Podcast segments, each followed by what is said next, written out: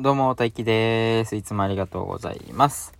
はい、早いもので11月ですね。11月ですね。11月ということで、えっ、と、月初恒例の読書感想会をやっていきたいと思います。えっ、と、今日の本は、今日は絵本ですね。絵本を3冊ご紹介させていただきたいなと思います。ということで、今日もガンガンカッコつけていきたいと思います。よろしくお願いします。はい。絵本3冊。まずはタイトルから言おうかな。えっ、ー、と、王様と王様。リンダ・ハーンさん、スタン、リンダ・ハーン、絵と文、リンダ・ハーン、スタン・ナイランド。で、役が、えー、アンドレア・ゲルマーとマノ・ユタカさん。王様と王様。で、もう一個が、えー、今日3冊あるんですけど、2個目が王子と騎士。作ダニエル・ハーク、絵スティービー・ルイス、役河村めぐみさん。で、もう一冊ですね。村娘と王女。ダニエル・ハーク、あ、いや、作ダニエル・ハーク。さっきの方と一緒ですね。と、イザベル・キャルボー。ギャル、ギャル、ギャルーポ。イザベル・ギャルーポ。絵ベッカ・ヒューマン。役河村めぐみさんですね。はい。えー、っと、もう一回タイトルだけ言いますね。王様と王様。王子と騎士、村、村娘と王女の3冊です。で、このタイトルだけでも、多くの方は、なんとなく、想像できたんじゃないかなと思うんですけど、えー、っと、要は、同性愛じゃなくて、同性愛を推奨じゃなくて、異性愛だけじゃないんだよっていう、ような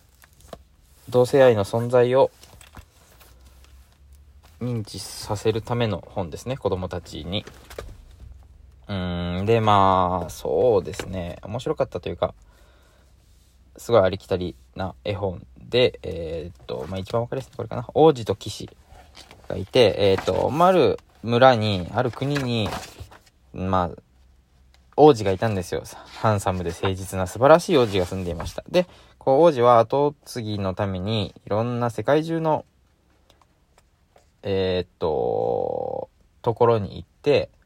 ぴったりの花嫁を探してくださいっていうのを王と王妃様に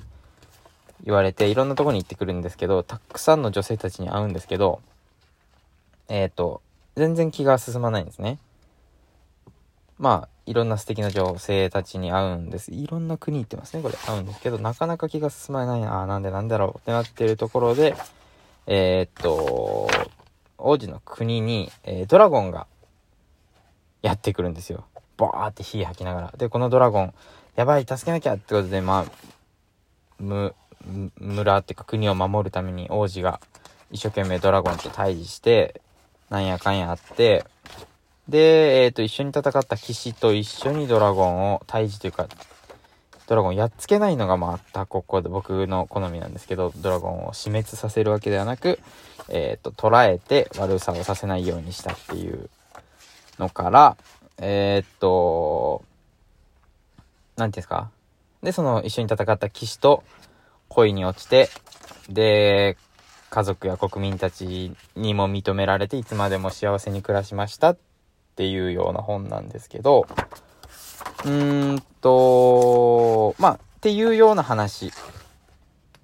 なんですけど、うんとね、王と騎士が一緒に戦って、だから、何ですか？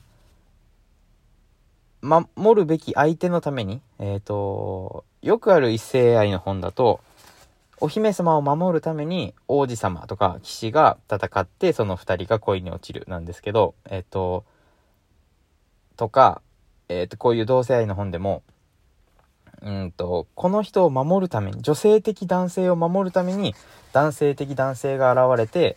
で、その2人が恋に落ちるっていうのがあると思うんですけど、この本はそうではなく、両方が、その男、えー、男性的男性な、なんていうんですか？うん、まるで女の子のように麗しいじゃないんですよね。な、なんて言うんだろう。だから、セリフでもあったのに、君は僕の命を救ってくれた。君こそ僕の命を救ってくれた。王子と騎士はお互いに言いました。そしてたちまち、みたいな感じで、うーんと、性別を変えただけじゃないっていうのが、ん？そう、性別を変えただけじゃないっていう作りが、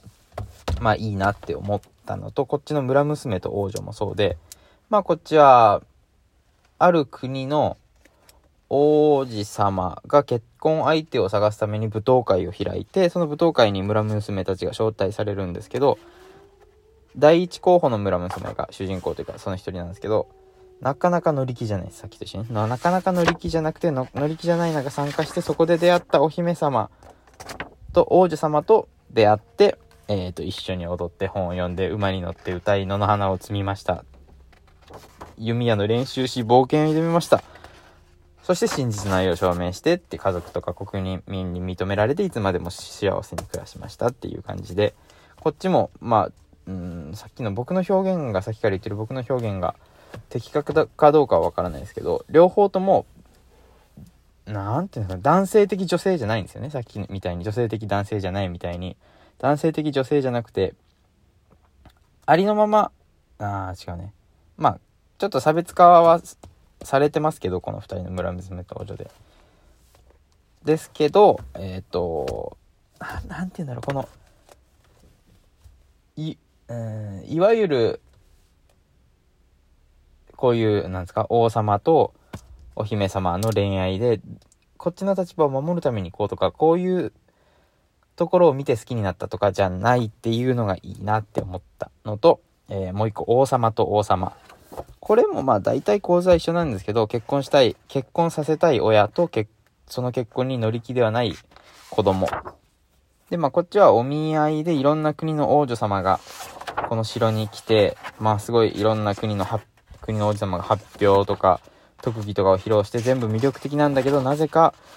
えー、ピンとこないみたいな話から、えー、っと、王子様、あ、王女様と一緒に来ていたえっ、ー、と、そのお兄さんの、お、お姫様？お姫様のお兄さんの王子様に一目惚れして、お互いになんて好きな、なんて素敵な王子様って目を輝かせて、素晴らしい結婚式があり、親も国も認めて幸せに暮らしましたってなるんですけど、えー、っと、二つうん、まあ、い、一つにしよう。一個削ったのは、なんで誰も反対しないんだっていうのは思ったんですけど、まあ、それは書かなくてもいいかなという。現実、そこに現実を反映させなくていいかなっていう。まあ、なんでっていうか、親も最初は、お姫様とか、他性、他、他、他、異性とくっつけようとしてたのに、子供の意見をすっごい尊重して、まあすごい素晴らしいことだと思うんですけど、そんなスムーズにいきまっかって思う国民もね、みんな思うのと、もう一個は、どうしても恋はさせたいんだなっていう。うーん。異性だろうが、同性だろうが、恋してパートナーを見つけて幸せに暮らし、いつまでも幸せに暮らしました。になっちゃうんだなって思いました。えっと、なん、なんていうの？別に恋愛しなくていいっていう選択肢。まあ僕が読んだ3冊ではなかったっていうだけなんですけど、あ、そうね、この3冊どこで知ったかっていうと、先月、私たちだっていい夫婦になりたい点で展示されてた3冊で、面白そうと思って読んでみたんですけど、えっ、ー、と、あ、まあそうか、いい夫婦になりたい点で展示されてたからですね。もしかすると僕の知らないところで、えっ、ー、と、王子様と王子様がテーマで、王子様じゃなくてもいいけど、絵本で恋愛しない道を選択して、いつまでも幸せに暮らすっていう物語もあるかもしれないなと思いました。っていうような本ですね。えー、っと、どこから出てんのこれは？ポット出版から。初めて聞きましたね。ポット出版もごめんなさい。大倉出版も正直存じ上げなかったけど、こういう絵本が広まるといいなと思います。まあこういう本ばっかりじゃなくてもね、こういう選択肢というか、一つの世界としてこういうのが広まればいいなと思います。えー、お姫様と王子様が結ばれるだけでなく、王子様と王子様が結ばれるお話があっていい。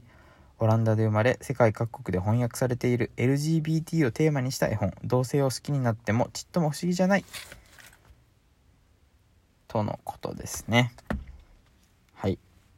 ってことで、えー、今日3冊の本を紹介しました。王子と騎士、村娘と王女、王様と王様の3冊ですね。ぜひ気になった方は読んでみてください。ってことで、最後まで聞いていただいてありがとうございました。じゃあまた次回もガンガン、ガンガン格好をつけていきたいと思います。じゃあバイバイ